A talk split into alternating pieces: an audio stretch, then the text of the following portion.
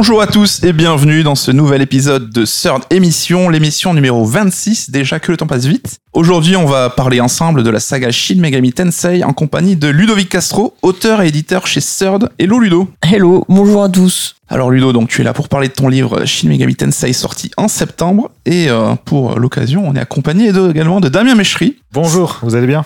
Damien, toujours présent dans tous les podcasts de, de Third. Toujours. Je vous ai pas répondu à ma question. Vous allez bien? Tout va bien. Ça va. On se croit au Club Med. Alors, euh, pour euh, nos fidèles auditeurs, vous avez déjà droit à un sort d'émission euh, il n'y a pas si longtemps d'ailleurs. A priori, le précédent numéro sur la série Digital Devil Saga, donc une sorte d'extension de Shin Megami Tensei, mais on profite de la présence de Ludo à Toulouse bah, pour maximiser les podcasts en ta compagnie et ça nous fait très plaisir. juste pour replacer un petit peu les choses et rapidement, parce que tu en as déjà parlé dans le précédent podcast, mais avant de commencer, SMT c'est quoi? Et quel est le lien de parenté avec Persona? Parce qu'on sait que c'est un petit peu lié. Oui. Alors, euh, bah, Shin Megami Tensei, c'est une vieille série de JRPG euh, qui a commencé en 1987. Alors, d'abord, c'était euh, Digital Devil Story Megami Tensei. Donc, il y a eu deux jeux Mhm. sur NES. Et ensuite, lorsqu'ils ont passé la licence sur Super NES, c'est devenu Shin Megami Tensei. Et ça reste la branche principale qui s'est ensuite un peu divisée en Persona, en Digital Devil Saga. C'est ça. À partir de là, ils ont fait des sortes de séries spin-off qui avaient des, des thématiques un petit peu différentes en fait. Donc euh, après SMT2, ils ont fait un jeu qui s'appelle Shin Megami Tensei If, Mhm. qui euh, se passe dans un univers euh, lycéen en fait. Et vu que le jeu avait plutôt bien marché, ils ont euh, continué sur cette lancée en créant une nouvelle licence dans un univers lycéen qui est devenu donc euh, Persona. Bah, écoute, merci. hein, je pense que c'était un peu assez clair pour tout le monde. Euh, alors, traditionnellement, on commence par demander à l'auteur de nous raconter les coulisses de l'écriture de son livre, mais entre les émissions, sœurs d'émissions Sekiro et DDS, je pense que vous, les gens ont de quoi un petit peu rattraper les wagons et, et déterminer un peu comment tu as écrit ce livre SMT. Mais à la place, est-ce que tu peux nous raconter ta, rencontre avec la licence SMT Parce que c'est une série qui est pas forcément la plus connue. Comment t'en es venu, toi, à, à tomber dessus? Ouais. Alors, ben, c'était euh, marrant. Donc, c'était en 2005, euh, l'année de sortie de euh, Nocturne euh, en France. Le troisième épisode? Le troisième épisode et du coup le premier Megaten à être sorti en France, en Europe. Et ben, un jour, mon frère est simplement revenu à la maison avec le jeu. Euh, alors pour la simple raison que euh, il y avait euh, Dante dans le jeu. il avait vu en fait sur la pochette du jeu qu'il y avait pastille. avec la fameuse pastille euh, featuring Dante de la série Devil May Cry. Voilà, alors vu qu'on aimait bien, euh, on aimait bien Devil May Cry tous les deux, euh, il a, voilà, il a eu. Bon, alors après, il achetait souvent des jeux, mon frère, euh, un peu comme ça au pif. Mhm. Et euh, donc là, il a vu Dante, il a dit bah allez, j'achète. Ça lui a plu à lui ou c'est juste toi qui as bloqué dessus? Euh, alors euh, il y a joué, mais euh, alors il l'a pas terminé. Euh, mais très vite après, il s'est vraiment désintéressé des, des RPG, lui. Lui il était plutôt jeu de baston, choses comme ça. Donc Si euh, vous voulez voir Dante, bon, il a dû être un peu déçu quand même. ouais, non, mais au final, euh, ils s'en foutaient un peu qu'il n'y ait pas Dante. euh, Ça allait. Enfin, il a quand même un peu accroché au jeu. Donc il, t'a- il a Euh, lancé ta vocation et lui s'en est détourné immédiatement quoi. Exactement. Mais euh, j'ai quand même euh, été euh, un peu un peu lâche là par la suite parce que il y avait eu il y avait eu son anniversaire de l'année d'après où je lui ai offert Digital Devil Saga, tu vois. Mais c'était plus pour moi que pour lui finalement. Voilà, et ben, les petits frères, hein, c'est pas beau ce que ça fait. voilà, c'est pas beau. hein. Mais euh, donc voilà, donc moi je suis tombé amoureux de ce jeu, euh, de dû à l'ambiance, euh, enfin, plein de choses, hein, le système, surtout surtout l'ambiance, la direction artistique qui m'ont vraiment accroché. C'était très différent de ce que je connaissais à l'époque parce que moi je jouais pas en, en, en import. Donc, Mm. Par exemple, d'un jeu comme euh, Xenogears, je connaissais pas. Euh, je jouais surtout euh, au Final Fantasy et Suikoden dans le genre JRPG qui sont Ouais. quand même assez colorés, etc. Et euh, du coup, euh, découvrir un univers comme ça, post-apo, très austère, etc., c'était c'était nouveau pour moi. Ce type de musique aussi. Ouais. Bah, tu parlais d'austérité, justement, ça va être un peu euh, le- le- la ligne directrice du premier débat de cette émission, parce que SMT, ça fait quand même un petit peu peur quand on connaît pas, quand on voit ça de l'extérieur. Euh, de manière générale, comment tu places SMT dans la galaxie du JRPG Tu parlais de FF, tu parlais de, de Suikoden. Qu'est-ce que, où c'est que tu le situes un petit peu? Bah, c'est un peu, euh, j'aime bien dire que c'est une sorte d'objet de contre-culture en fait euh, vis-à-vis du JRPG traditionnel. Et c'était leur but en fait à Atlus à la base, c'était de de faire des jeux euh, punk comme ils disent, des jeux différents de ce que faisait la concurrence et Mm. surtout de ce que faisaient bah, Final Fantasy et Dragon Quest, qui étaient euh, les deux grandes sagas euh, au Japon. C'était leur manière de se distinguer parce qu'ils n'avaient pas forcément un budget phénoménal ou ce genre de choses, quoi. Peut-être en partie, ouais. Non, mais je pense qu'il y avait vraiment aussi une, une volonté artistique, quoi. Après, c'était un très petit studio au départ. hein. Euh, Lorsqu'ils ont fait le premier Megami Tensei, ils étaient 10. hein. Donc euh, voilà. Euh, alors après, il faut savoir que le tout premier Megami Tensei, c'est une adaptation d'un roman Mhm. euh, dans lequel il y a déjà des démons qui se passent déjà dans un dans un monde contemporain, Japon contemporain, euh, dans lequel tu as déjà le programme d'invocation, etc. Donc euh, toutes les bases, elles étaient là en fait dès le premier épisode. Elles venaient de ce roman. Et euh, ensuite, bon, alors après, ils ont amené l'aspect euh, post-apocalyptique qui était pas qui était pas là au début. Mais en tout cas, leur but, c'était de continuer à, à créer des jeux dans un monde contemporain parce que les autres JRPG ne le faisaient pas en fait. Ouais. Enfin, Dragon Quest et Final Fantasy, c'était de l'heroic fantasy. Euh, eux, ils avaient envie de faire quelque chose de totalement différent. Et toi, Damien SMT, tu le places où un petit peu dans ton panthéon de, de JRPGiste C'est une série qui te tient à cœur ou c'est une que tu regardes avec curiosité ou un- Je regarde avec curiosité. SMT, SMT vraiment pur SMT. Pour le coup, j'avais euh, jusqu'à très récemment euh, jamais touché finalement un épisode de, de la série. Euh, Le 3, je l'avais chez moi depuis une dizaine d'années, mais je n'avais jamais osé me lancer dedans. Euh, Peut-être par, par crainte justement. J'avais Ouais. cette peur aussi de, de devoir engloutir 80 heures dans, dans un univers aussi austère, etc. Alors pourtant, euh, c'est le genre de choses qui devrait m'attirer, mais j'avais jamais osé franchir le pas. Moi, du coup, j'associais surtout SMT bon, à, à Persona 3, mais bien plus encore à DDS. Euh, Digital Devil Saga, mais on en a parlé du coup dans l'émission. hein. Voilà, moi, c'est des jeux que j'adore. Euh, T'es arrivé par le prisme de DDS, toi. ouais, le premier que j'ai fait, c'est vraiment DDS. Donc, c'était un- qui est sorti en France euh, une année après, je crois, euh, Nocturne. voilà, Ouais, c'était ouais, en 2006. En 2006. Donc c'était pas pas longtemps après, mais c'est vrai que c'est ça m'avait attiré pour la même raison que Ludo, c'est-à-dire que c'était euh, pour l'atmosphère, pour le, le- la manière de raconter l'histoire, la symbolique, c'était des alternatives super intéressantes à ce qu'on trouvait habituellement dans le JRPG. Et puis ce mélange entre voilà les le ça s'appelle la, la, physique quantique avec le, le côté plus mystique, la religion, l'hindouisme et tout. Enfin c'était des, des choses qui me parlaient à fond. Donc euh, j'avoue que c'est ça qui m'avait attiré. Et ce côté contre-culture dont parle Ludo, le côté punk qu'ils en avaient envie, on le ressent clairement. On voit que leur, euh, leur esthétique, leur truc, c'est pas du tout public, loin de là, et qu'ils ont, une approche radicale euh, dans, les choix esthétiques, dans les choix de thèmes abordés, qui, même dans les choix de game design, qui, euh, qui collent parfaitement avec leur envie de faire des jeux qui sont pas non plus dans la norme.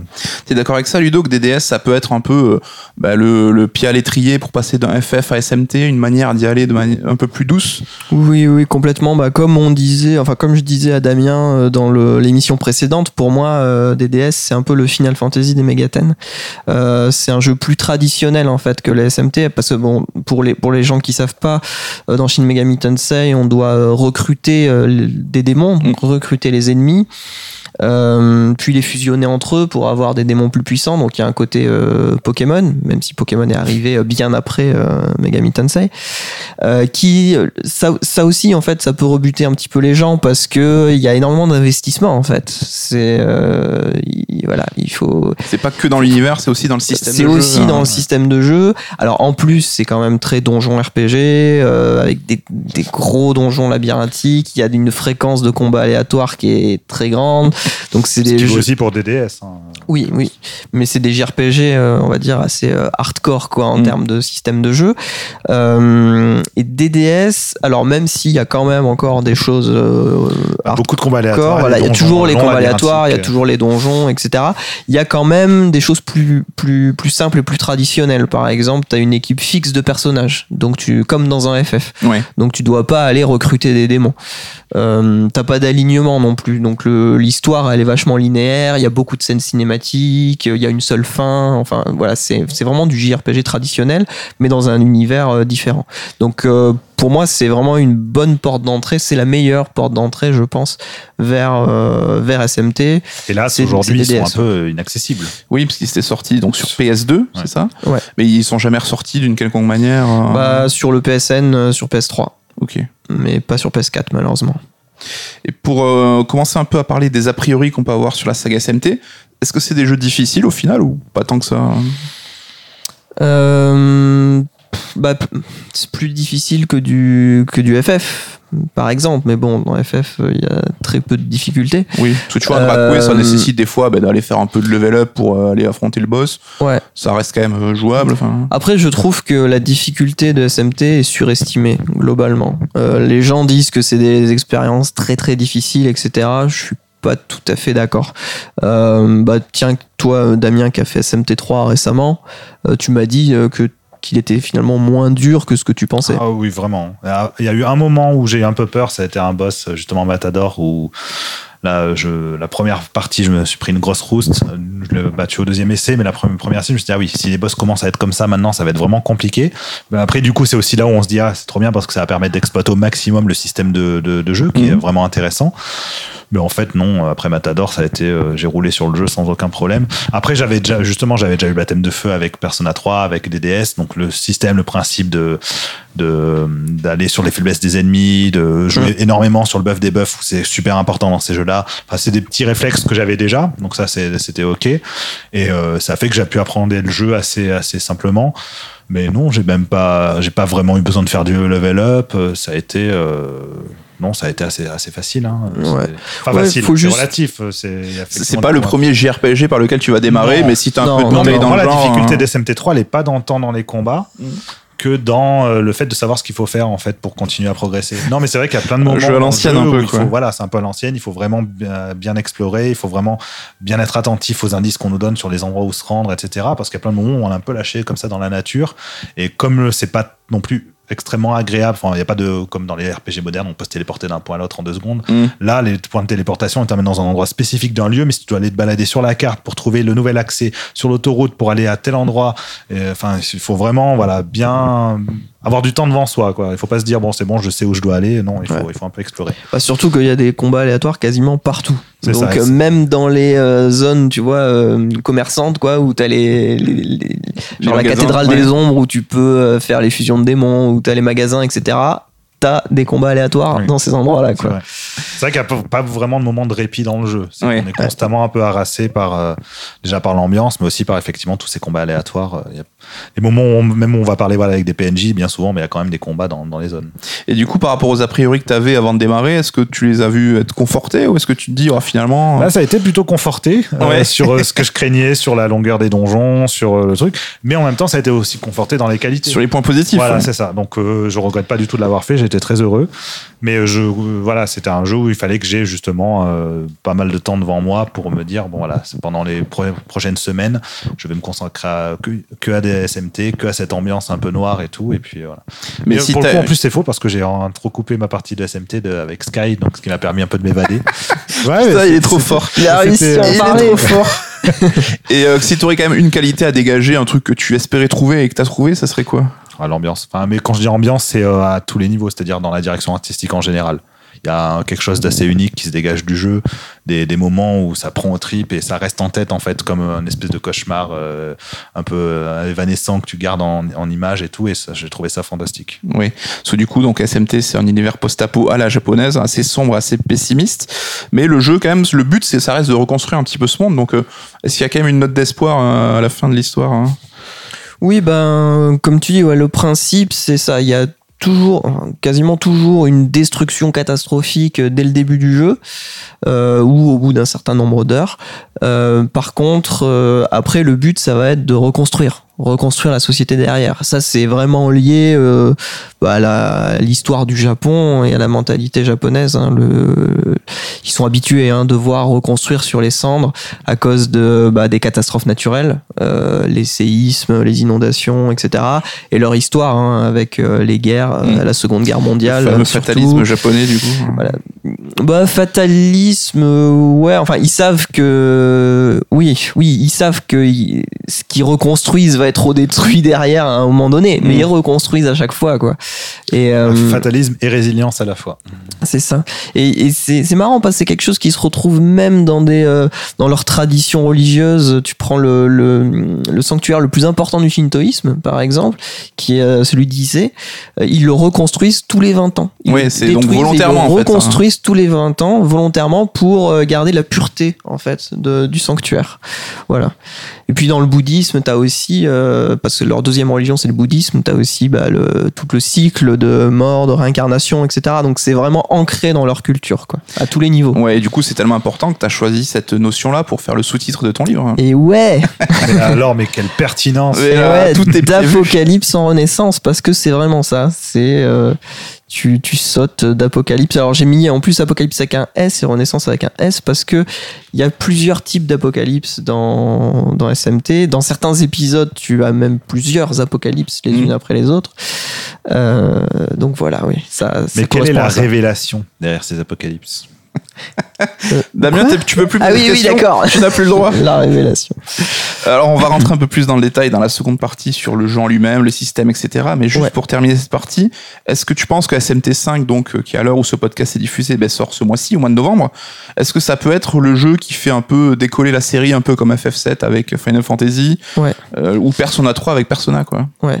Euh, alors c'est possible. Alors tu vois, toute cette question d'accessibilité dont on parle, euh, déjà il faut savoir que SMT4 était vachement plus accessible que les anciens épisodes parce Mm. que justement il y a euh, bah, déjà il y a plus de combats aléatoires puisque tu vois les ennemis sur les cartes. Quel bonheur. Euh, Il y a les donjons sont pas du tout labyrinthiques, ils sont beaucoup plus rapides à finir. Euh, Il y a plein de zones sûres, genre bah, les zones commerçantes, etc. C'est des zones sûres. C'est bah, c'est toujours un SMT. Il y a toujours les voilà les, les fusions, etc. Il y a toujours l'univers sombre, Mm. mais par contre c'est beaucoup beaucoup plus accessible, beaucoup plus moderne en fait.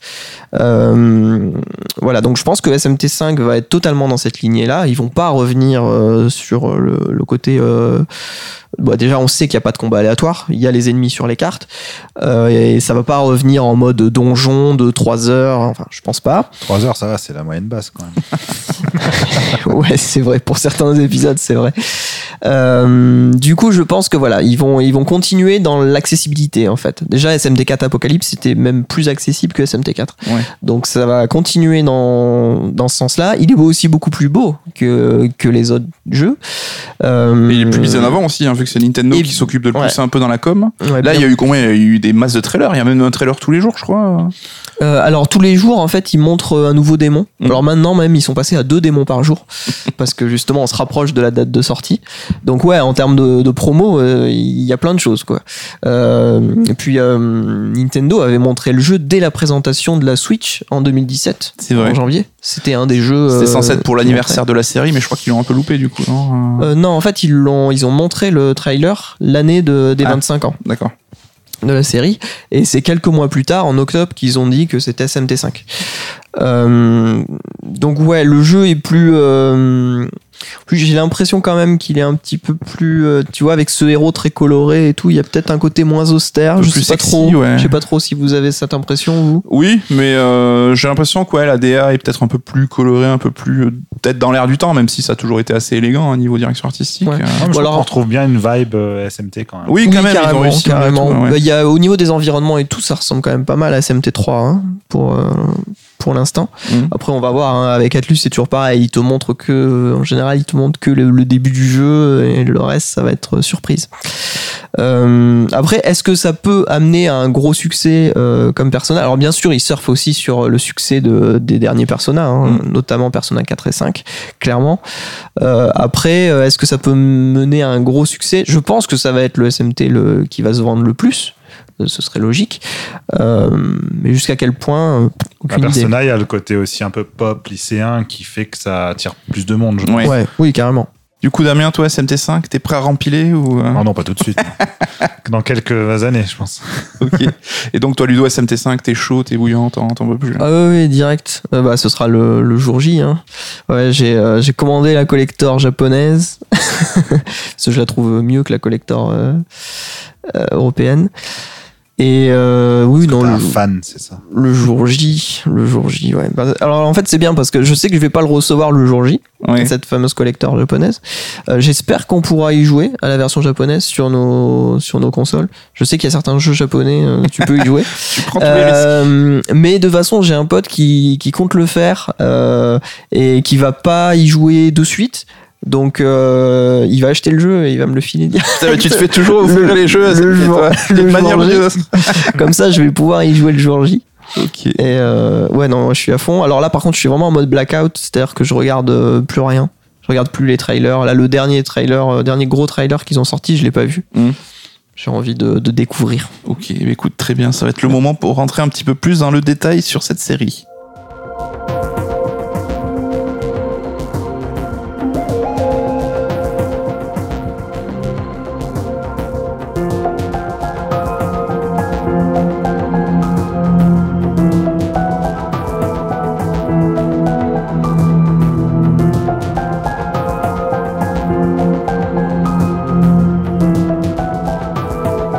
Ludo, tu le sais, c'est autour de la rubrique chaud-froid avant qu'on entame la deuxième, le deuxième sujet principal de l'émission. Et euh, donc le sujet du chaud-froid du jour, ça va être tes épisodes préférés et détestés de justement des Shin Megami Tensei. Donc je commence. Quel est ton épisode préféré des SMT Ah, Qu'est-ce que c'est dur.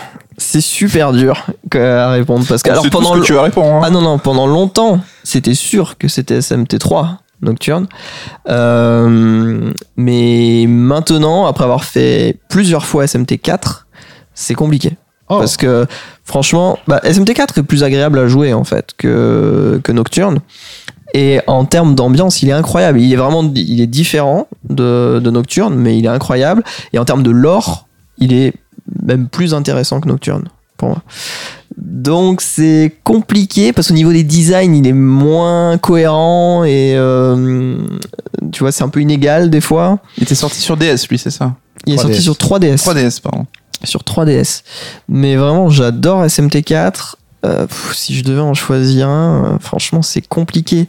Putain, J'étais vraiment persuadé que tu dirais SMT3 sans hésitation. Moi aussi. Ouais. Comme quoi, il y a plein de rebondissements dans cette. Comme quoi, ces émissions servent à quelque Et chose. même, et tu vois, sur certains points, par exemple sur les points des personnages, mon préféré c'est Strange Journey. Tu vois, c'est ni le 3 ni le 4.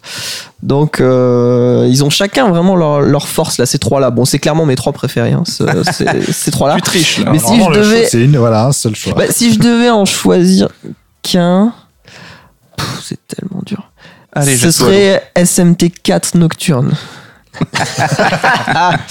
Bon, Allez, vous me l'accordez? Allez, Non? ça passe. T'as de la chance. Et du coup, bah, question posée, hein, celui que tu aimes le moins, ou même est-ce que tu détestes, ou est-ce que c'est juste que t'aimes le moins? Euh, euh, alors, bah, celui que j'aime le moins. Celui que j'aime le, auquel j'aime le moins jouer, c'est SMT2. Mais celui que j'aime le moins. Alors, celui dans lequel il y a le plus de choses qui me dérangent, c'est SMT4 Apocalypse. Euh, ni, bah, les personnages, en fait. Les personnages, je, je ne les supporte pas. Mhm. Euh, les conversations entre les personnages qui sont euh, assez puériles euh, la plupart du temps. Euh, voilà, mais en fait, c'est les deux que j'aime le moins, clairement, SMT2 et 4 Apocalypse. Mais euh, je dirais SMT4 Apocalypse. Ouais. Ok. Eh bien, très bien. Donc, on va continuer un petit peu la discussion. Donc, euh, SMT, c'est un JRPG euh, qui est certes dans un univers post-apocalyptique, mais qui est même basé sur notre monde contemporain. Et donc, on se balade en général ben, au Japon, hein, dans la ville de Tokyo. Est-ce que toi, pour ça, c'est un des, des gros trucs qui t'attire dans le jeu de pouvoir euh, découvrir un RPG où c'est pas un appel à l'aventure dans une contrée mystique ou d'avoir quelque chose de plus ancré dans le réel? Ouais, ouais, ouais. Bah, J'aime beaucoup ça. En fait, pour moi, c'est vraiment des jeux d'exploration, les SMT. Mais sauf qu'au lieu d'explorer euh, un monde entier, ou euh, même dans certains, une, euh, enfin un monde entier, ou, ou un pays, enfin dans Suikoden, c'est un pays par exemple, bah là, c'est juste une ville. C'est Tokyo. Et, et des couleurs gris. et des couloirs gris, si tu veux. C'est une ville. Et, euh, et cette exploration elle est vachement intéressante parce que ben euh, dans cette ville il y a des euh, en général donc c'est après l'apocalypse il y a des factions qui se sont formées Mhm. des factions qui ont des euh, politiques particulières des manières de penser particulières et donc tu déambules comme ça dans les quartiers de Tokyo et tu euh, fais la découverte euh, au fur et à mesure de, de toutes ces organisations moi c'est quelque chose que j'aime beaucoup cet aspect un peu un peu politique quoi euh, il est particulièrement fort dans SMT4 d'ailleurs. Donc ouais, ouais, j'aime euh, j'ai- j'aime beaucoup ça. Toi, Damien, euh, fan de Sky et des grands espaces, du ciel bleu, le monde contemporain, c'est pas quelque chose qui te, te rebute un petit peu hein? Non, pour le coup, justement, l'ambiance est tellement fascinante que. Et ça change. C'est plutôt que de se retrouver effectivement dans les, les grandes contrées merveilleuses qu'on traverse dans divers JRPG ou dans des jeux comme le merveilleux jeu que tu as cité. J'ai arrêté de le citer moi parce que j'en ai plus. Mais euh, non, c'est euh, non, non, assez fascinant effectivement. En plus, là, en tout cas dans SMT3, j'ai trouvé la construction et tout. euh, de, la ville, de la manière dont on découvre justement différentes factions était vraiment, vraiment intéressante. Et il y a un petit côté, euh, bah, euh, ouais, des couvertes où ça laisse beaucoup d'espace en fait pour l'imaginaire du joueur, je trouve. C'est-à-dire qu'on est vraiment, on, on recolle les bouts nous-mêmes, on, est, on voit un peu ce qu'il y a derrière, ce que ça peut suggérer, un peu à la Dark Souls finalement. Enfin, je trouve qu'on n'est pas si éloigné Oui, que oui, ça oui. dans, dans les- l'esprit, Bah, la philosophie. du- Dans... du truc. Je reviens encore sur SMT4, mais dans SMT4, t'as vachement cet aspect euh, où tu, tu récupères comme ça des informations en parlant des PNJ ou en, ou en trouvant des documents, des choses comme ça, et t'arrives à remonter à qu'est-ce qui, s- comment s'est passé l'apocalypse Mhm. en fait, parce qu'il n'y a pas d'infos directes. À aucun moment on te dit comment en fait on en est arrivé à la destruction du monde. Ouais, tu dois un peu Et reconstruire. tu dois coup. reconstruire comme ça. C'est pour ça que je disais, c'est celui qui a le plus de lore en fait. Ouais. Il y a plein de choses qui sont passées avant et tu les découvres comme ça un peu euh, en mode puzzle et aussi euh, un peu grâce à SMT4 Apocalypse qui, qui explique des choses de manière un peu plus frontale. Euh, aussi, hein, quelque chose que j'aime énormément, c'est que ça se passe à, à Tokyo Mm. et euh, en général, c'est extrêmement fidèle à Tokyo en fait. Alors en termes Ouais. d'architecture, mais aussi en termes de, de culture en fait. Par exemple, t'as des, euh, tu vois, t'as des temples à Tokyo qui sont ou des sanctuaires qui sont dédiés à telle ou telle divinité. Et euh, dans, dans les jeux, dans SMT4 par exemple, tu vas avoir des quêtes annexes euh, qui vont euh, impliquer cette divinité à cet endroit-là. Tu vois, donc tout aura du sens en fait. Et si tu commences à chercher des informations sur cette divinité, tu vas comprendre. Ah oui, d'accord, en fait, il nous a amené dans ce sanctuaire, c'est lié à tel mythe. à pourquoi, euh, pourquoi est-ce qu'il m'a demandé d'amener tel démon euh, et de le tuer? Ben pareil, c'est lié aux écritures du shintoïsme, etc. Même les plans de la ville, les rues et tout ça, c'est assez euh, réaliste. hein. Ouais, c'est très très fidèle. Alors euh, surtout euh, encore une fois dans SMT4. Oui. Dans SMT4, en fait, sur la carte, t'as énormément de détails. Des fois, t'as des, euh, des, des structures dans, dans lesquelles tu vas pas, mais euh, elles existent vraiment et elles sont exactement à cet endroit-là dans le monde réel. C'est vraiment une Tokyo. Alors, c'est une Tokyo souterraine, mais euh, c'est une Tokyo extrêmement fidèle au jeu de base. Et c'est fou, hein, je veux dire, tu prends Google Maps, tu suis, euh, tu suis les rues, tu retrouves exactement les mêmes embranchements avec les mêmes panneaux. euh, c'est Après, ça va avec Extrêmement le côté un fidèle. peu fauché de la série. C'est-à-dire qu'ils, comment est-ce qu'ils vont créer un, un monde cohérent? Bah, Ouais. Ils vont euh, devant chez eux. C'est que pour nous c'est exotique, mais, euh, mais pour eux c'est leur, leur, leur. Quoi. Ouais, mais il y a quelque chose de d'assez. euh, enfin, j'imagine si t'es japonais. Et d'ailleurs, c'est leur but hein, à la base. C'est de ce que voulaient Kaneko et Okada au tout début avec SMT1, c'était de te mettre dans un cadre familier Mm. et de euh, bouleverser euh, une vie euh, normale en fait. C'est pour ça d'ailleurs que en général tu tu commences avec un personnage qui a pas de nom, qui est muet, etc. Parce que c'est juste le japonais typique en fait. Mhm. C'est l'étudiant japonais typique. Euh, et leur but, c'était voilà, de, de- de- d'un coup chambouler tout ça avec une apocalypse et de vivre des choses incroyables dans un monde qui est familier. Ouais. Donc il faut imaginer, nous, euh, imagine, tu vois, tu as une obélisque à la place de la tour Montparnasse euh, à Paris. euh, Un tu, combats, euh, tu combats un ange dans la nef de Notre-Dame. enfin, c'est c'est ça en fait qui, qui vivent les Japonais lorsque les, tout se passe dans des endroits qu'ils connaissent. En fait. Ouais. Et tu parlais de factions, c'est vrai qu'on a un peu baladé entre anges et démons, il y a même euh, Yahvé qui fait une apparition, Lucifer. Ça réexploite un peu le folklore euh, de la Bible et tout, mais on est quand même sur une vision beaucoup moins manichéenne que l'occidentale quoi là-dessus. Euh, ouais, alors en fait, bah, c'est pas vraiment le bien et le mal en fait qui les intéresse. depuis le début, c'est la loi et le chaos. Bon, alors ça, ça leur vient de, de Wizardry, de, enfin surtout de, don, de Donjons et Dragons en fait, plus que Wizardry. Donc c'est plus ouais donc le chaos c'est la liberté extrême en fait. Donc c'est ce qui est défendu par Lucifer. C'est euh, et les démons. C'est euh, le fait de pouvoir vraiment faire euh, ce que tu veux. Donc il n'y a plus aucune règle la société devient bordélique c'est une anarchie parce que bah tu peux tuer quelqu'un juste parce que ça t'éclate. Mhm. voilà. Alors qu'à l'inverse la loi donc qui est euh, défendue par Yahvé et par euh, les anges c'est euh, l'ordre extrême quoi. Donc c'est c'est du totalitarisme en gros hein, c'est de la dictature absolue. Voilà. Donc c'est aucun des deux alignements n'est vraiment euh, une solution euh, satisfaisante souvent- il y au problème une du troisième monde voie où tu privilégies plus l'être humain. euh, L'être humain, ouais, bah, la voie neutre euh, qui est euh, qui est l'humanité en fait. Donc tu euh, fais en sorte de te défaire de l'influence à la fois des démons et des anges et de d'être plutôt au milieu. C'est ce que Damien aime bien. C'est ça. C'est ce que j'aurais aimé faire dans la consensuel. SMT3, mais que tu ne m'as pas poussé à faire, Ludo. Non, Parce que Ludo, ouais, du vrai. coup, m'avait poussé à faire la fin, euh, la fin ajoutée par la version euh, Maniacs de, de, de Nocturne, donc.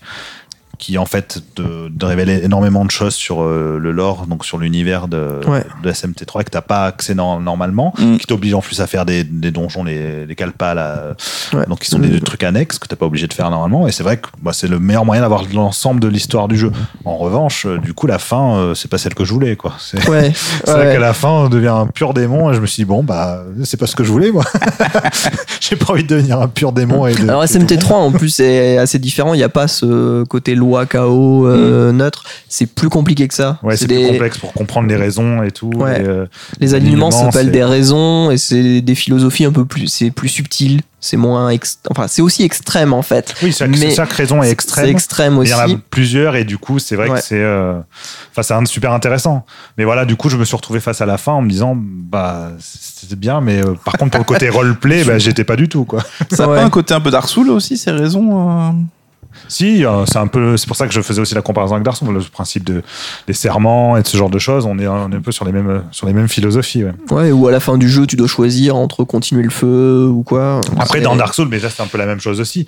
C'est que dans Dark Souls, la plupart des gens, à chaque fois, souvent, ils continuent le feu parce qu'ils n'ont pas non plus accès à tout l'univers. Il y en a beaucoup qui n'ont pas rencontré le, le deuxième, euh, le deuxième serpent. le deuxième serpent primordial et tout. Donc, il y en a plein qui n'ont pas du tout tous les éléments en Mm. leurs mains pour euh, faire l'histoire. Et là, c'est ça qui m'a un peu embêté avec la fin de SMT3, c'est que du coup, j'avais tous les éléments de l'histoire en main.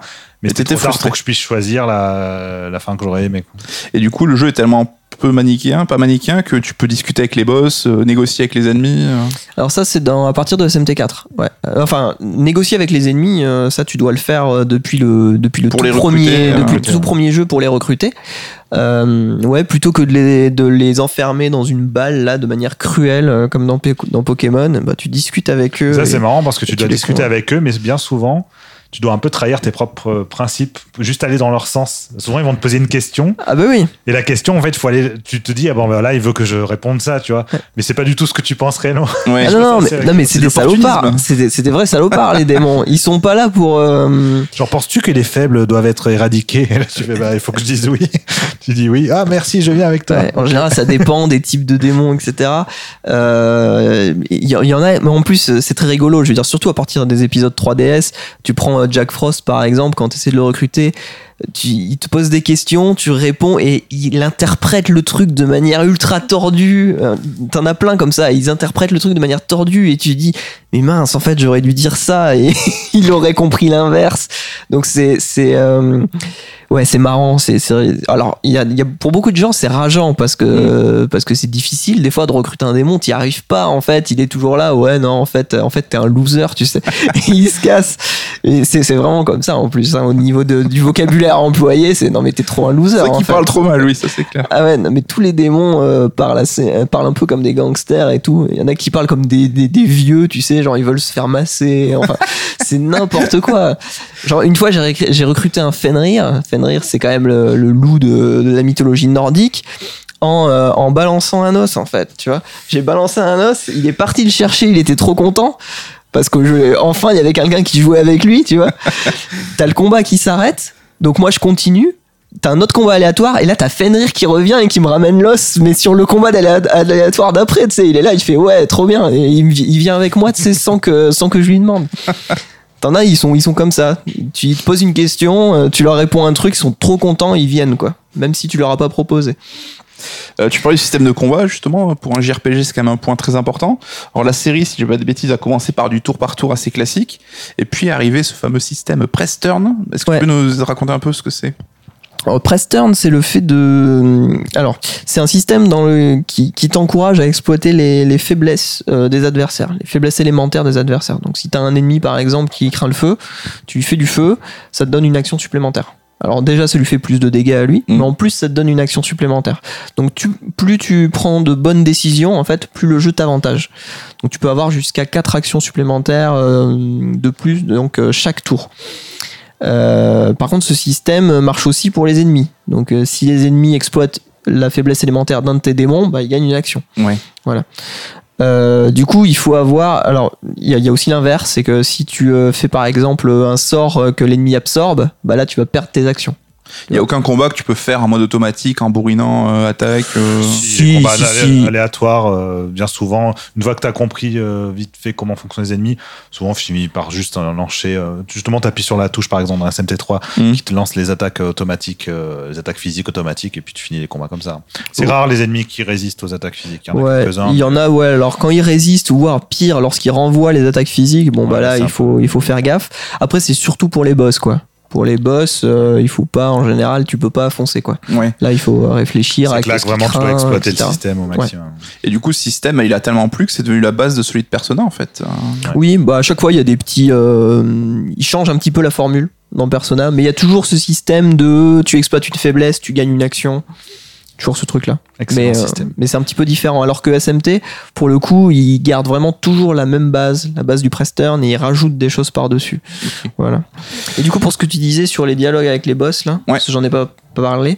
Donc ouais, c'est à partir d'SMT4 où vraiment les, les- au bout d'un certain nombre de points de vie enlevés, par exemple, tu leur enlèves un tiers de leur points de vie, t'as les boss qui parlent et qui vraiment euh, te posent des questions euh, limite philosophiques en fait sur euh, pourquoi en fait pourquoi tu les combats? Ils ont envie de savoir euh, qu'est-ce que tu fous là? Et tes réponses, ça a une influence Ouais. euh, sur le combat? Et euh, tes réponses ont une influence donc euh, ça va des fois augmenter, euh, ça va faire un buff sur le boss ou à l'inverse ça va faire un boss sur toi, tu vois, parce que par exemple tu vas être très déterminé, donc lui il va être euh, un petit peu euh, étonné parce qu'il pensait qu'il allait te faire peur, en fait pas du tout, donc du coup euh, il y a sa génial, défense qui de faible. cohérent euh, l'ensemble de ce que le jeu raconte aussi dans, Mhm. dans son système. Ouais, c'est absolument génial. Enfin, c'est ça c'est quelque logique chose. du JRPG, ce qu'on attend, euh, c'est exactement ce qu'on peut attendre du, du genre. euh. Ouais. Mais c'est pas un peu trop mécanique, genre euh, le démon méchant, bah tu lui fais peur ou tu lui parles mal pour euh, l'intimider, mais, hein. pareil, il y a des moments où ils interprètent le, le truc de manière. Il y a des twists en fait, ils interprètent le truc différemment. T'avais un boss euh, absolument génial où à un moment il tombe. En fait, tu, tu veux un objet qu'il a, il tombe, euh, enfin il, meurt. À l'écran, tu vois qu'il meurt et ils disent euh, l'objet est par terre. Mais t'es encore dans le combat en fait. Il y a écrit l'objet est par terre, euh, veux-tu le récupérer? Toi tu dis oui de base parce que c'est ce que tu voulais. Mais ce genre de choses, normalement, ça se passe en dehors des combats, ça se passe pas dans le combat. Et en fait, quand tu t'approches, t'as l'ennemi qui revient et qui fait ah ah Tu vois C'est bon. Et il te chope. Ça, c'est c'est très bon. Il y a plein de petits twists comme ça maintenant pendant les boss. Ouais. Du coup, euh, ça, ça varie vachement les combats contre les boss. Cool. Et du coup, bah, ces démons, ils ont quand même un style assez particulier. Ils sont l'œuvre de Kaneko. Alors, je sais que tu es très fan de Kaneko, qu'on Ouais. surnomme le Demon Painter. Est-ce que tu peux nous parler de lui un petit peu? Bah, Kaneko, pas le il est Beast là, quelque chose? Kaneko, Pas il est avec là depuis le deuxième épisode, donc Digital Devil Story Megami Tensei 2. C'est en partie grâce à lui que t'as tout le, le, le côté post-apocalyptique C'est pas Euh, que du Cara Design, c'est l'univers au global qui. qui ouais, ouais, ouais, Il travaille, euh, alors euh, pas tout seul, hein, Mm. mais euh, il travaille beaucoup sur le sur l'univers à chaque fois, bah, notamment euh, sur euh, Nocturne. Nocturne, il était euh, directeur créatif. Donc c'est pas directeur artistique, hein, c'est directeur créatif. Ouais, c'est vraiment lui qui a toute la vision du jeu. Alors il y a aussi un réalisateur qui est Katsura Ashino, bah, le mec qui a ensuite Oui, fait les personnages.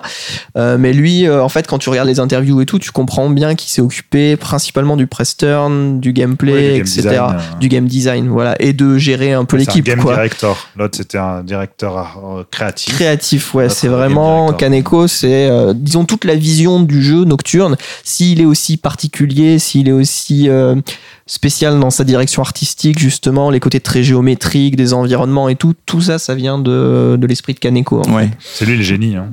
Enfin, il faut le dire. Quoi. Ah oui, oui, c'est lui le.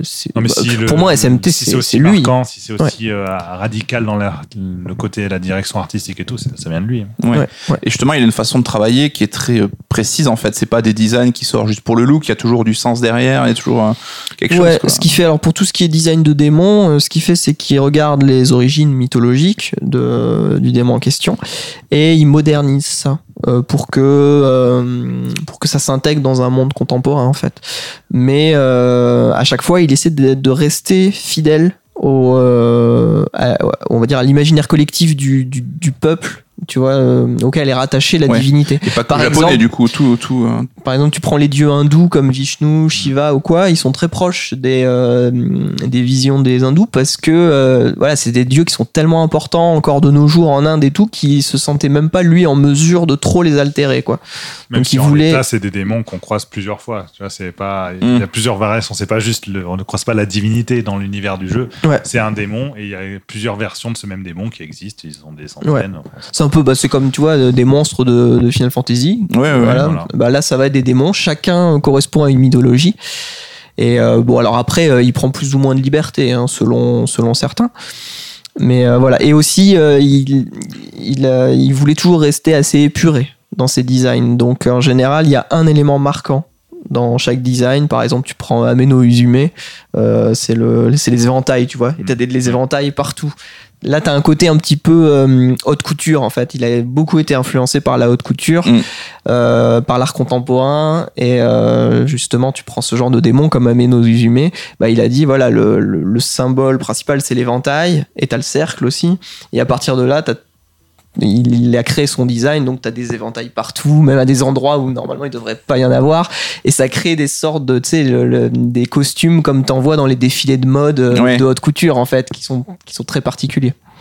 Euh, Damien, tu disais Kaneko, c'est le génie, mais Kaneko, depuis SMT4, c'est plus lui l'artiste principal sur la saga. Ouais. On sait pas trop ce qu'il fait maintenant, en fait. Bah, pour SMT4, il avait fait les, les brouillons du scénario. C'est lui qui avait fait les bases du scénario de- du jeu. Euh, sur Strange Journey, il était producteur, donc c'était quand même assez, assez important.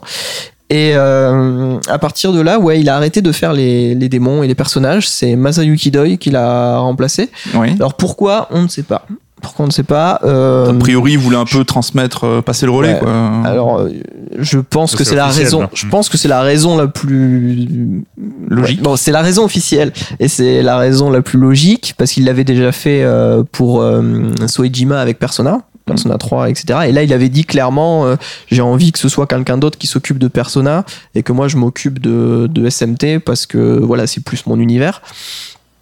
Euh, après, euh, c'est aussi possible que euh, les ponts d'Atlus se soient dit que euh, son style était trop radical, justement, trop particulier et pour que un euh, large public, c'est peut-être compliqué. Ouais. voilà. Doi est un peu plus manga, quelque part. style, ouais, clairement, style, ouais, ouais, plus animé, euh, classique, quoi. ouais. Donc c'est, ouais. Ça a changé fondamentalement la série, ce changement de car design, ou ça reste quand même euh, un peu la même chose Bah, au tout début, ça a un peu choqué euh, tout le monde parce que, bah, parce que voilà, c'était quand même euh, la marque de fabrique de SMT, c'était les Après, cara la plupart des design de, de Par Kaneko. exemple, des, euh, des démons, Des démons. sont restés ceux de. Ceux de Kaneko. Après, Kaneko. Doi, euh, en fait, tous les nouveaux démons qui sont créés pour chaque jeu, c'est Doi qui les Ouais. fait maintenant, depuis SMT4 Apocalypse. Il en Mais fait. les euh, historiques, c'est les- c'est les- ceux d'avant. Ouais, ouais, ouais. Ouais, oui. Donc euh, le, ouais, la patte Kaneko est toujours là, hein, elle Ouais. est toujours là. Et puis même dans les personnages, Doi, tu vois qu'il s'efforce quand même de garder une certaine sobriété, etc. Donc il s'efforce de rester dans, dans l'héritage quoi de, de Kaneko. D'ailleurs, il a beaucoup travaillé avec lui et et il connaît sa philosophie de design et il la partage. Euh, même pour les démons, hein, il y a des, il y a vraiment des démons très réussis de Doi. Bon, il y en a, ils le sont moins. Mais bon, pour Kaneko aussi, hein, il y a des démons qui sont pas très réussis.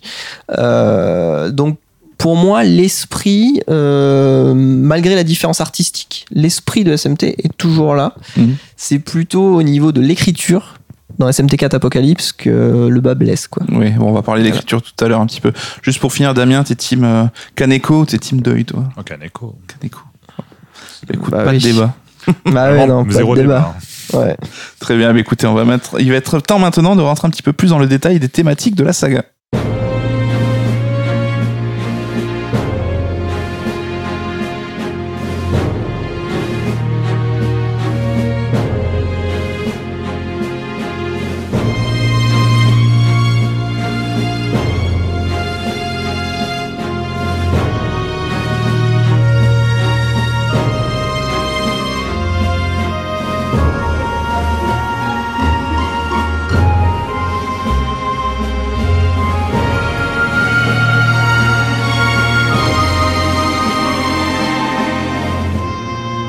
Si tu étais une orientation de SMT entre loi, chaos ou humanité, tu choisis quoi? Humanité. Humanité. Putain, réponse euh, directe, franche. On voit que euh, ça, c'est la- le choix s'est déjà posé. Déjà parce qu'en Pas loin général, du chaos quand même un peu. déjà en général, pour tout voir dans un SMT, il faut prendre humanité. C'est-à-dire pour euh, combattre par exemple tous les boss. Mhm. Parce que forcément, quand t'es euh, en KO, tu combats pas euh, Lucifer. Tu vois. Oui, tu t'allies Enfin, à tu lui. combats pas hein. le, Bah, le- si, le regarde dans représentant SMT3. KO. Euh, oui, oui, oui. Ouais, oui. Non, mais dans SMT4 par exemple, c'est pas le cas. Non, et puis même, je, je, je suis plus d'accord avec euh, les valeurs de l'humanité. Ah, c'est beau. Ça nous rassure.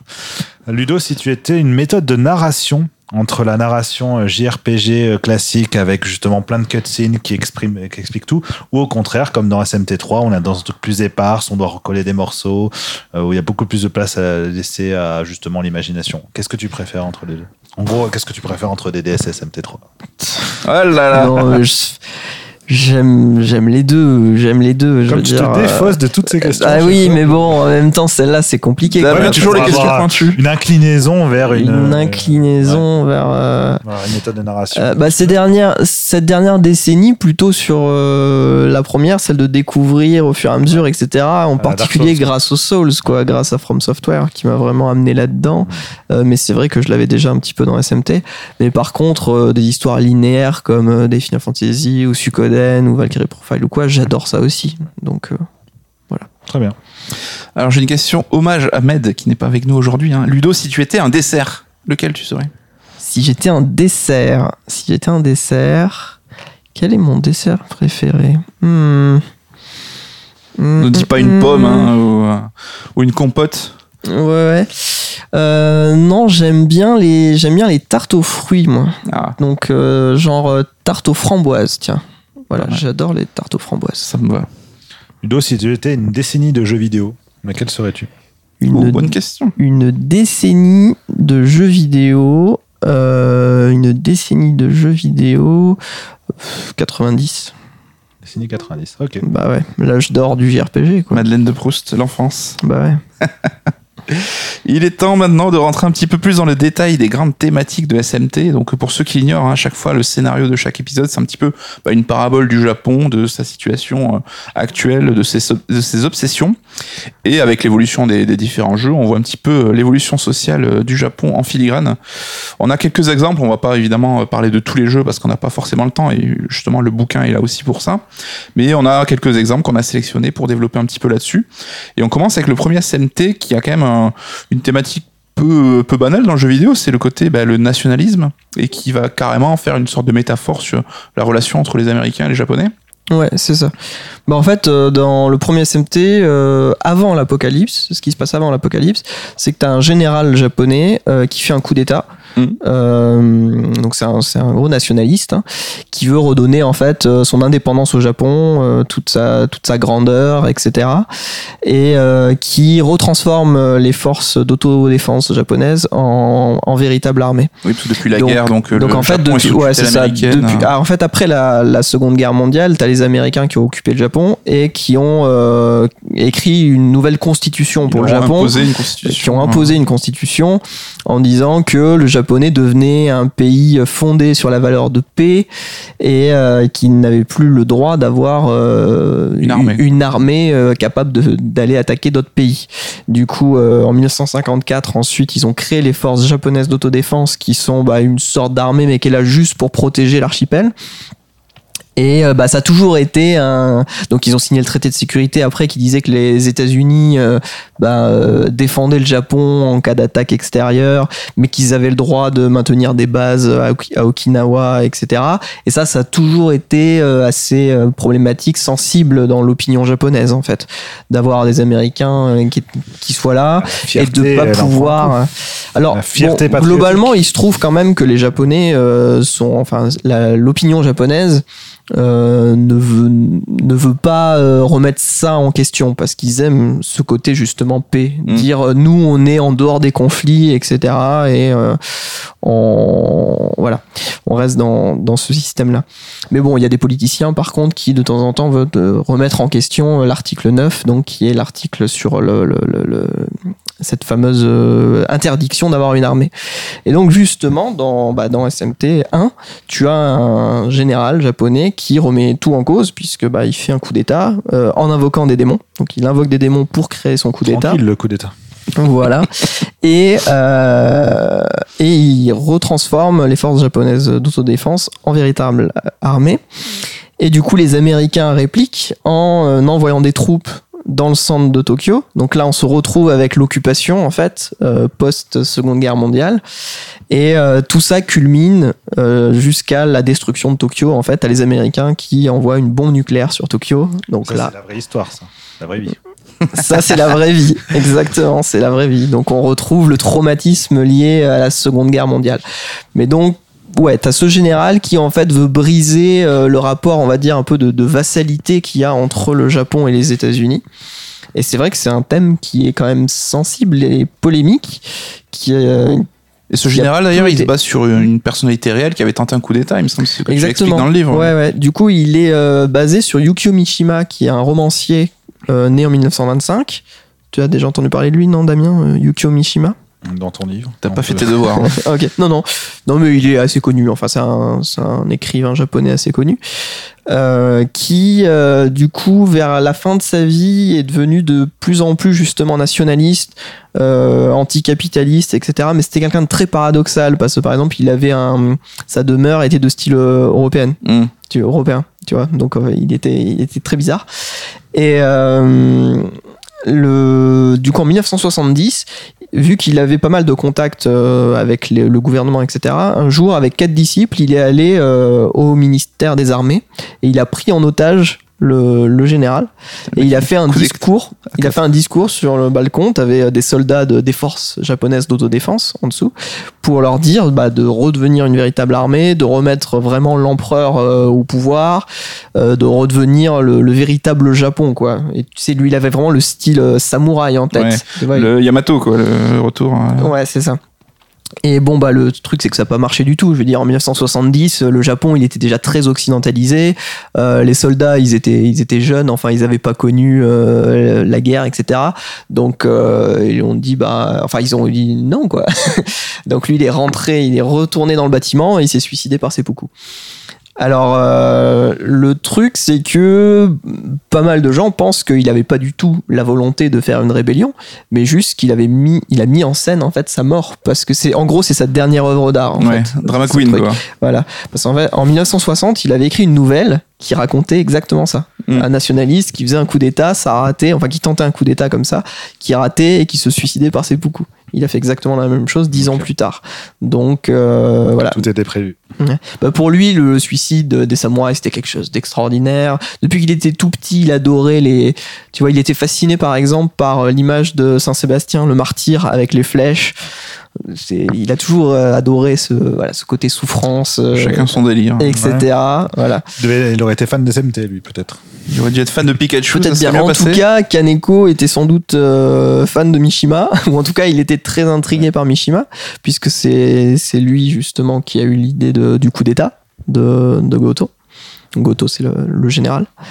Et clairement, le personnage est très très inspiré. Il y a même une, t'as une photo de Yukio Mishima où il est juste en fundoshi là. Le fundoshi, c'est les, les anciens euh, sous-vêtements japonais. Le slibar japonais Euh, traditionnel, ouais, quoi. euh, blanc. Et euh, il est, il est, il est assis, il est assis dans une certaine position avec un, un katana, Ouais. comme ça. Il s'est pris en photo comme ça, en noir et blanc. Et lorsque tu euh, vas rencontrer euh, le général Goto, il est exactement dans la même position. Le, le, le, le sprite, vraiment, c'est exactement le même. Il a le fundoshi, il a le katana, comme ça. C'est le même perso, en fait. Sauf que lui, il a réussi. de la référence, là, c'est explicite. Ouais. Là, il a vraiment, en plus, Kaneko l'a dit en interview qu'il était euh, inspiré de Mishima. Euh, mais sauf que lui réussit son coup d'état, mais euh, ça dure pas bien longtemps, hein, puisque finalement Tokyo se fait atomiser. Et juste pour être clair, hein, ça, donc le jeu met en scène cette histoire de nationalisme et tout, mais c'est pas du tout euh, une déclaration des développeurs qui militeraient en ce sens. C'est plus un background et c'est au joueur justement de de naviguer là-dedans et de se faire son propre avis, de d'évoluer dans ces Oui, carrément. Surtout que toi, en tant que joueur au départ, tu peux t'allier soit aux Américains, soit à Goto, soit euh, à un groupe de résistants euh, japonais, Tokyoïtes, qui veulent justement qu'il n'y ait pas de guerre. C'est des pacifistes qui essaient de faire un peu du sabotage de chaque côté et d'essayer d'éviter de y ait- qu'il y ait la guerre en plein cœur de Tokyo.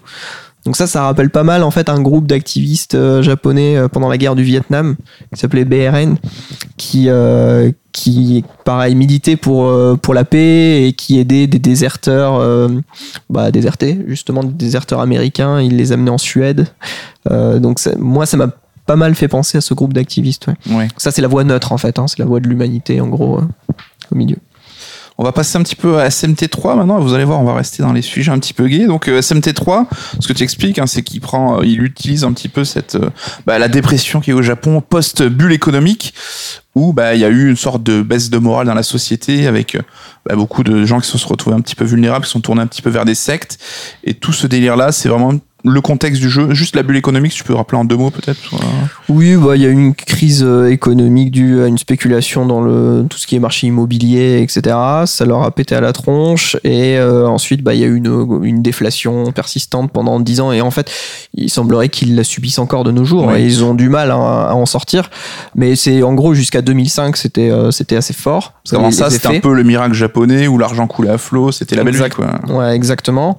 Et puis euh, la société japonaise avant ça, c'était un peu une sorte de grande classe moyenne uniforme, tu vois. Quand tu euh, quand avais un métier, tu savais que t'allais finir ta vie dans, ce- dans cette entreprise, il n'y avait pas de souci quoi. Et à partir de la crise économique, donc elle a commencé en 91 à peu près, eh ben euh, ils ont commencé, euh, enfin ils commençaient à parler de la fin de justement de, des vie, promotions, de euh. l'emploi à vie, la fin des promotions automatiques à l'ancienneté dans, Ouais. les, dans les entreprises. Et euh, du coup, les, bah, les jeunes adultes, les adolescents, surtout, ils ont été, ils savaient plus trop quoi faire, quoi. Ils étaient en perte de repères. Et euh, il y en a certains qui se sont, bah, c'est à ce moment-là qu'a commencé à y avoir euh, tout ce phénomène, tu sais, des jeunes qui restent chez eux euh, dans les mondes virtuels et tout. Là. Ouais, c'est ça. Qui voulaient plus sortir de chez eux, Euh, parce que forcément, ça s'est vu que il a commencé à y avoir des inégalités avec des des gens qui se sont vraiment enrichis, des gens qui sont appauvris. Euh, la société est devenue un peu plus euh, plus individualiste, forcément, plus plus agressive du coup. Et voilà, t'as plein de jeunes qui supportaient très mal ça, en fait, le fait de devoir se battre comme ça pour réussir à ce point dans la vie. Il y avait plus rien de facile, en fait, tout devenait difficile. Avant, c'était l'égalitarisme, ça devenait vraiment l'individualisme à cause de cette crise. Euh, donc, euh, t'as tout cet aspect-là. T'as aussi l'aspect bah, secte, comme tu dis. euh, à ce moment-là, les, sectes ont un petit peu explosé euh, parce que bah, les gens étaient déboussolés, ils voulaient avoir des, des réponses. des, de, nouvelles perspectives et bah, il y avait des gourous qui savaient, qui savaient faire ça quoi. En particulier, tu as une secte qui est très connue, euh, euh, Shinrikyo, qui ont provoqué, ils ont provoqué l'attentat au gaz sarin dans le métro de Tokyo en 1995. Donc ça, c'est un petit peu la culmination de, de tout Mm. ce malaise existentiel, malaise social quoi. Et comment tu développes un scénario de jeu dans ce contexte? Eh ben, tu crées un, un monde euh, qui est bah, le Japon du début des années 2000, dans lequel au début tu as un gourou de secte, enfin c'est pas un gourou euh, Ikawa, mais c'est euh, le Oui. membre d'une secte qui provoque la fin du monde. Une tête de gourou un peu quand même. Il a carrément une tête de gourou, et puis même il, se comporte comme un gourou de, de secte japonaise. Euh, en plus, c'est c'est un chef d'entreprise. Souvent, les gourous euh, japonais. Lucifer. ce moi. sont J'ai des commencé le jeu, je me suis dit, d'entreprise. ah, c'est Lucifer. Donc lui il crée l'apocalypse au début, tu vois dans le but, lui son but c'est de créer une sorte de conscience universelle unifiée dans laquelle il y aura plus de conflits, il y aura plus d'inégalités, il y aura plus tout ça parce qu'il pense que ce qui fait que le, le monde va mal, ce sont les désirs euh, des gens, tu vois, les passions de l'humanité, l'ego, Mhm. etc. Donc tout ça lui veut C'est passer à la trappe. et, euh, et ça, ça rejoint un petit peu justement cette secte, la Om Shinrikyo, parce que le, le, le, gourou disait qu'il faisait ça parce que c'était une sorte de, de sainte tentative d'élever les âmes humaines vers euh, un stade supérieur. Enfin bon, c'est un illuminé quoi. Bah, Ikawa, c'est un petit peu la même chose. Donc il crée ça, et, euh, et à partir de, du moment où il y a l'apocalypse, tu te retrouves dans un monde transitoire, en fait, dans lequel tu vas avoir quelques survivants humains qui vont essayer de développer leur philosophie. Mm. Et euh, ils vont en gros se battre pour que ce soit leur philosophie qui, euh, que ce soit sur leur philosophie que soit basé le prochain univers, la création du prochain univers, en fait. Donc le monde va se reconstruire, mais voilà, basé sur une raison. C'est ce qu'ils appellent la raison. la raison. Voilà. Et tous, chaque personnage représente en fait un symptôme de la crise, justement, euh, le malaise existentiel que, que, que traverse le Japon euh, dans les années 90. Ouais. Donc, t'en as une, par exemple, Yuko, l'enseignante, bah, elle est complètement déprimée. C'est une jeune adulte déprimée qui se fait avoir justement par une secte. Euh, tu as euh, Isamu, lui, bah, c'est le gars qui euh, veut être seul dans une sorte de cocon, éloigné de tout le monde. Donc c'est le côté bah, les, les Japonais qui s'enferment chez eux. dans les mondes virtuels. D'ailleurs, lui il s'enferme dans le réseau d'Amala. Le réseau d'Amala, c'est une toile d'information. Ça rappelle Internet un petit peu. Donc, le fait de se réfugier comme ça dans un monde qui n'est pas la réalité.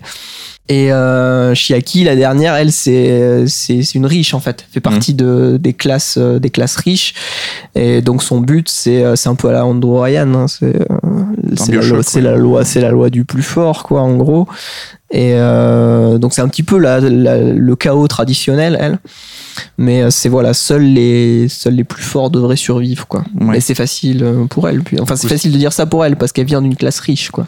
C'est une vraie essentialisation en fait de, de- de ces philosophies-là. On est sur un truc très marqué, très euh, presque dans la caricature, mais qui justement symboliquement est extrêmement riche, extrêmement, extrêmement fort. Et c'est, euh, je trouve, très, qui est très intéressant dans, dans, dans la manière dont le jeu le présente. Mm. C'est vrai que si tu faisais une histoire plus traditionnelle, je pense que tu n'aurais pas présenté ça ainsi. Tu aurais peut-être essayé d'avoir des personnages avec des parcours Plus nuancé, plus nuancés ouais. ou qui, euh, qui s'entrecroisent plus directement. Là, c'est vraiment chacun part dans, dans sa direction. Et euh, C'est chacun souvent des camarades du héros d'ailleurs qui, qui deviennent ces archétypes un peu de oui, c'est ça. différentes c'est ça, voix. qui sont au début euh, autour du héros et qui finalement ouais, se partent et ça devient chacun. Finalement, ouais, chaque pilier en fait, chaque raison est une allégorie d'un voilà d'un concept. euh, Il y a ce- cette dépression et puis même à- que tu peux étendre à l'ensemble de, de l'humanité. hein, Oui, oui, façon. carrément. hein. D'ailleurs, je le dis dans la conclusion du livre que les thèmes, alors bon, c'est c'est des jeux d'abord faits pour les Japonais, Mm. mais c'est des thèmes qui peuvent parler à tout le monde parce que ça représente des, des problèmes euh, À toutes les sociétés euh, industrialisées, quoi, en Ouais. gros. Et toi, Damien, du coup, qui vient de découvrir le jeu et donc il a fait qu'une fois, qui a pas poncé Mhm. le truc comme, comme Ludo, c'est cette, ce, ce background euh, sociologique, tu l'avais ressenti direct c'est, c'est... Moi, j'ai ressenti les allégories, ouais, clairement. Euh, après, euh, Ludo m'a fait part de pas mal de petits détails euh, super intéressants qui Mm. euh, sont développés rien que dans la manière dont les boss, quand les affronte, comme ils évo- comment ils évoluent, la représentation visuelle et tout. Il y a plein d'aspects, plein de symboliques qui, qui enrichissent encore justement cette, cette dimension. Donc ça, non, ça, c'est des détails que j'avais pas vus directement parce que justement, il faut creuser un peu, il faut, il faut aller plus loin. Mais c'est là aussi qu'il où faut on acheter le que- livre. c'est pour ça qu'il faut acheter le livre pour voir tous ces détails. Et puis c'est en ça aussi que ça fait des jeux extrêmement, extrêmement profonds. Riches, en fait, ouais, finalement, ouais. c'est- On va terminer avec Strange Journey. Alors, Strange Journey, on n'a pas encore trop trop parlé. C'est quoi? C'est un spin-off? Enfin, Il est quand même considéré dans, dans, la, dans la ligne traditionnelle de la saga? Ben, au début, du coup, il s'éloigne de. Alors à la base, c'était prévu comme un spin-off, Mm. Euh, mais, tout- mais dans la saga SMT, dans la saga principale. Euh, du coup, au début, c'était quand même assez différent. Enfin, c'est un jeu assez différent parce qu'il se passe pas à Tokyo. Euh, c'est pas tout à fait les mêmes thématiques que d'habitude. Mais le jeu était de tellement bonne qualité qu'à la fin du développement, ils ont dit bah on a qu'à appeler ça SMT4 en fait parce que c'est cool. Et c'est- il, il est super bien ce jeu. Et le réalisateur était pas prêt en fait. Enfin, c'était un réalisateur qui avait jamais réalisé de SMT. Ouais, il avait la se pression, quoi. sentait, ouais, non, il se sentait pas. Ça se passait pas à Tokyo et tout. C'était non. Donc du coup, euh, bah, il a refusé et c'est devenu bah, SMT Strange Journey. Toi, tu le Mais- considères comme un SMT euh, C'est un SMT. euh, Pas d'embrouille, quoi.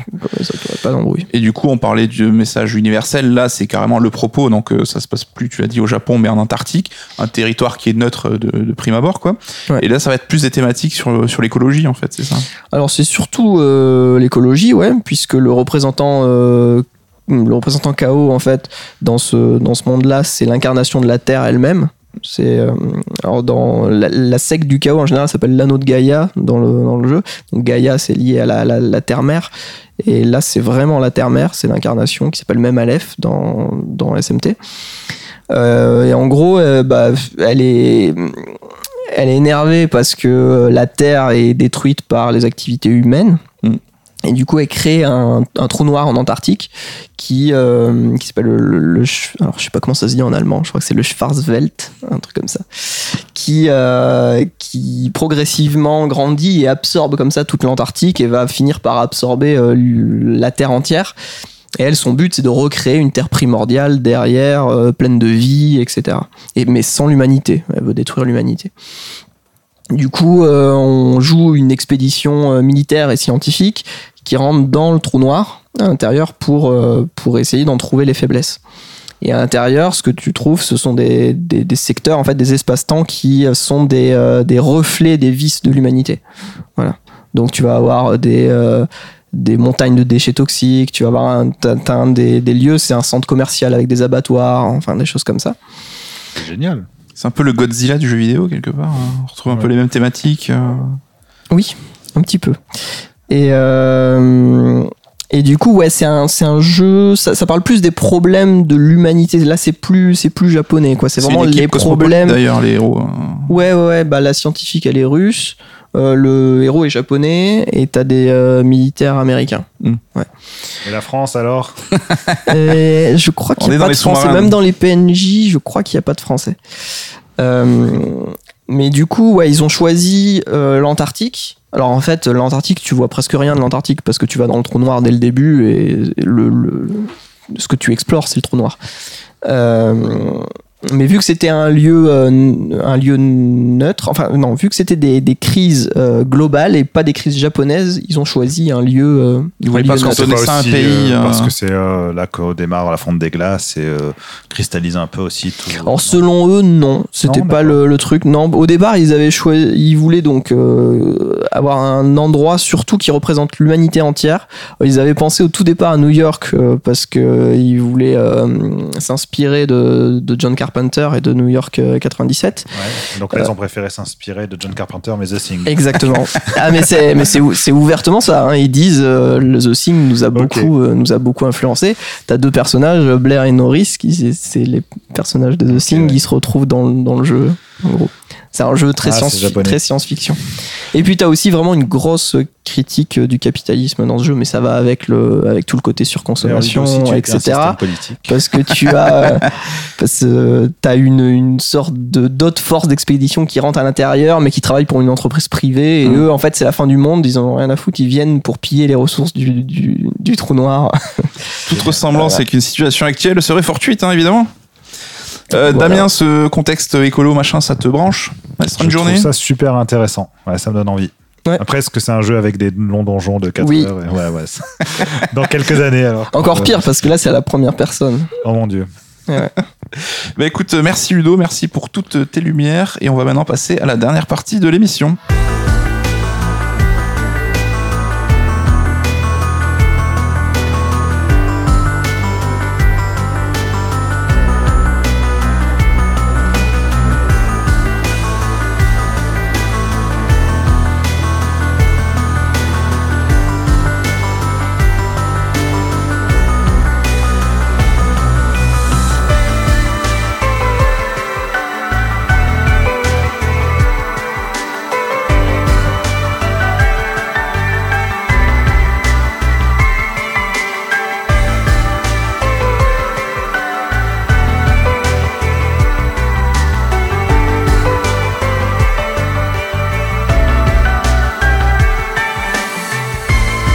On termine comme d'habitude avec euh, les recommandations de l'auteur. Donc, Ludo, on va te demander euh, qu'est-ce qu'on peut euh, explorer comme domaine de pop culturel si on est intéressé par SMT. Et je crois que tu vas nous parler de, de manga. ouais bah je vais parler de Devilman hein, tout simplement qui est l'inspiration première de, de SMT clairement. Euh, donc c'est un manga créé par Gonagai en 1972 et euh, dans, bah, dans lesquels il y a des démons, dans lesquels il y a une, euh, une apocalypse, euh, dans lequel euh, il y a à peu près tout ce qu'il y a dans SMT en fait. voilà. Réflexion sur la violence dans la société japonaise, sur plein de trucs. Ouais, ouais. C'est une inspiration assumée des devs ou ils s'en cachent un Ah peu oui, à la Jap non, complètement, c'est complètement assumé. euh, Mhm. ouais. C'est une inspiration de plein de choses, hein, Devilman. Oui. C'est même, une, euh, c'est même une inspiration de Berserk en Ouais, fait. Berserk par exemple, sans Ouais. Devilman ça n'existerait pas. Donc Gonagai, ce n'est pas que Goldorak. Il y a d'ailleurs une série animée euh, qui est arrivée sur Netflix récemment. Je crois Ouais. que tout le monde la conseille. Hein. Carrément. Ouais. Par Masaki Yuasa, hein, dont je parle très souvent. Un ici. réalisateur que tu aimes bien. Voilà, réalisateur que j'aime bien. Mais oui, c'est une série géniale. hein. Ah oui, Devilman Crybaby, donc, qui est bah, une modernisation et une adaptation Très euh, fidèle hein, au manga. Très Euh, fidèle, mais euh, comme on en a déjà parlé avec Damien, qui aussi euh, diffère sur certains, sur ta- certains thèmes. Disons, il y a certains thèmes un peu Ouais, plus, la plus forts, la sexualité plus, euh, plus importante. ouais, plus mise en avant. Ouais. Mais euh, c'est c'est extraordinaire. Enfin, le, la- elle fait 10 épisodes. Ouais, 10 épisodes. Elle est extraordinaire. Oui, regardez-le en étant Ouais. un peu en forme avant, parce que sinon ça va un peu vous miner. C'est vrai que le manga, il est peut-être un peu vieillot maintenant par le dessin et tout. Peut-être que. Ouais, mais série, vraiment hein. impactant. Enfin, Ouais. euh, je trouve que euh, malgré le dessin où effectivement au début tu dis oula c'est un truc amateur, sans Ouais. vouloir critiquer le style de, Gonagai, mais c'est vrai que par rapport à ce qui se fait aujourd'hui en termes de dessin, on n'est pas du tout dans le même standard évidemment. Hum, Pourtant en termes de découpage et en termes de d'impact que peuvent avoir certaines scènes, c'était euh, extrêmement puissant encore aujourd'hui. hein, Ouais. Ouais. le manga de Gonagai. Eh bien, écoutez, très voilà, vous savez ce qu'il vous reste à faire. qui est un peu particulière, je trouve. Enfin, euh, la manière dont les choses s'en- s'enchaînent, pardon, dès le début et tout, quand il rencontre enfin, avec Akira, machin. Je trouve que ça va un peu vite. euh, Et d'ailleurs, c'est le cas aussi dans le finalement dans, Dans la série animée, de- ouais, ouais, ça va. On se dit, mais ça- c'est un peu bizarre quand même. Le manga, il est sorti en français, vous savez ou pas? Euh, oui, alors il y a une édition. Alors c'est une boîte indépendante. Je sais plus. Je crois que ça s'appelle Black Box, Ok. Je crois. Et ils vendent les 5 tomes d'un coup. Quoi. Il faut commander les C'est les 5 cinq tomes. tomes d'un- originaux parce que je sais qu'il y avait une réédition qui a ajouté le- la partie en flashback, mais du coup avec des dessins. Non, c'est la version révisée. euh, C'est le avec euh, Shin Devilman dedans, Ouais, qui est euh, toute cette partie qui est dans le tome 3 en fait, euh, avec même des chapitres qui ont été un peu réagencés, etc. Mais euh, j'ai cette version à la maison, elle est, elle est jolie. Eh bien, Merci pour cette recommandation. Bah, Écoutez, on arrive à la fin de l'émission. Euh, comme d'hab, on fait un petit peu le tour de l'actu Third. Alors, en ce mois de novembre, on a deux bouquins ciné. Damien, qu'est-ce que c'est? Qu'est-ce donc? Quoi donc? Deux livres ciné, effectivement. On a euh, le premier, c'est l'œuvre des Wachowski par l'équipe du ciné club de Monsieur Bobine, hein, euh, une chaîne YouTube qu'on vous recommande de, regarder parce que c'est trop bien. Donc sur euh, l'ensemble des films des, des Wachowski, ça démarre à Bound, ça se finit avec Sense8 saison 2, euh, puisque Matrix 4 évidemment n'est pas encore euh, sorti. Mais on juste attend à temps, avec juste euh, à temps pour juste à temps pour se préparer justement pour cette révolution que va être Matrix 4. Et du coup, on a un bouquin sur Tarantino. Bah, Peut-être Ludo, je vais te laisser en parler en deux secondes. Oui, oui, ben de donc un livre de Guillaume Labrude, qui est docteur en études culturelles à Condé. Euh, donc un livre sur Tarantino qui revient sur euh, toute, euh, Toute sa filmographie, toute son œuvre. euh, ça revient de son enfance jusqu'à Once Upon a Time in Hollywood. Euh, un livre très très riche, très intéressant. On vous recommande tout ça. On vous conseille Ouais, ces deux carrément. bouquins. Et également, bah, ton livre SMT, donc, qui est sorti en septembre, donc il y a déjà deux mois maintenant. On ne sait pas si on le recommande. par On sait pas s'il y a des éditions First Print. hein. À l'heure où on enregistre, on, est, on enregistre un petit peu en avance, donc euh, faites, dépêchez-vous, ça part assez vite. Ben, en tout cas, merci beaucoup Ludo pour euh, tes lumières, pour euh, toutes les informations que tu nous as données. Merci, merci à vous. Merci Damien. ou tes ténèbres aussi, Ludo. On ne sait pas. Merci Damien pour ton, ton, ton complément d'information. Merci. Et merci à, ben, à vous de nous écouter et de suivre ces sœurs d'émission. Pour conclure, comme d'hab, euh, une petite musique. Ludo, tu vas nous dire laquelle tu as choisi et pourquoi? Oui, alors euh, j'ai euh, choisi un petit euh, concept là, parce que puisque bah ouais, Tu parce triches que, vu qu'il y a trois interludes avant, j'ai décidé de commencer le premier interlude, c'est SMT3 parce que c'est le premier jeu qui est sorti chez nous, Mhm. et ensuite je continue jusqu'à vu qu'il y a SMT5 qui va bientôt sortir là normalement lorsque le podcast sera diffusé, et ben on va aller vers SMT5. Donc le deuxième interlude c'était Strange Journey, le troisième interlude c'était SMT4 et donc là le, le morceau euh, final de l'émission c'est euh, du SMT4 Apocalypse. Apocalypse en attendant la renaissance avec SMT5. C'est beau. C'est magnifique ce que tu dis Damien, c'est beau. Et, Et donc c'est tout simplement le thème principal de SMT4 Apocalypse qui est euh, superbe parce que même si j'ai des choses à critiquer sur ce jeu, je ne critiquerai jamais sa musique qui est incroyable.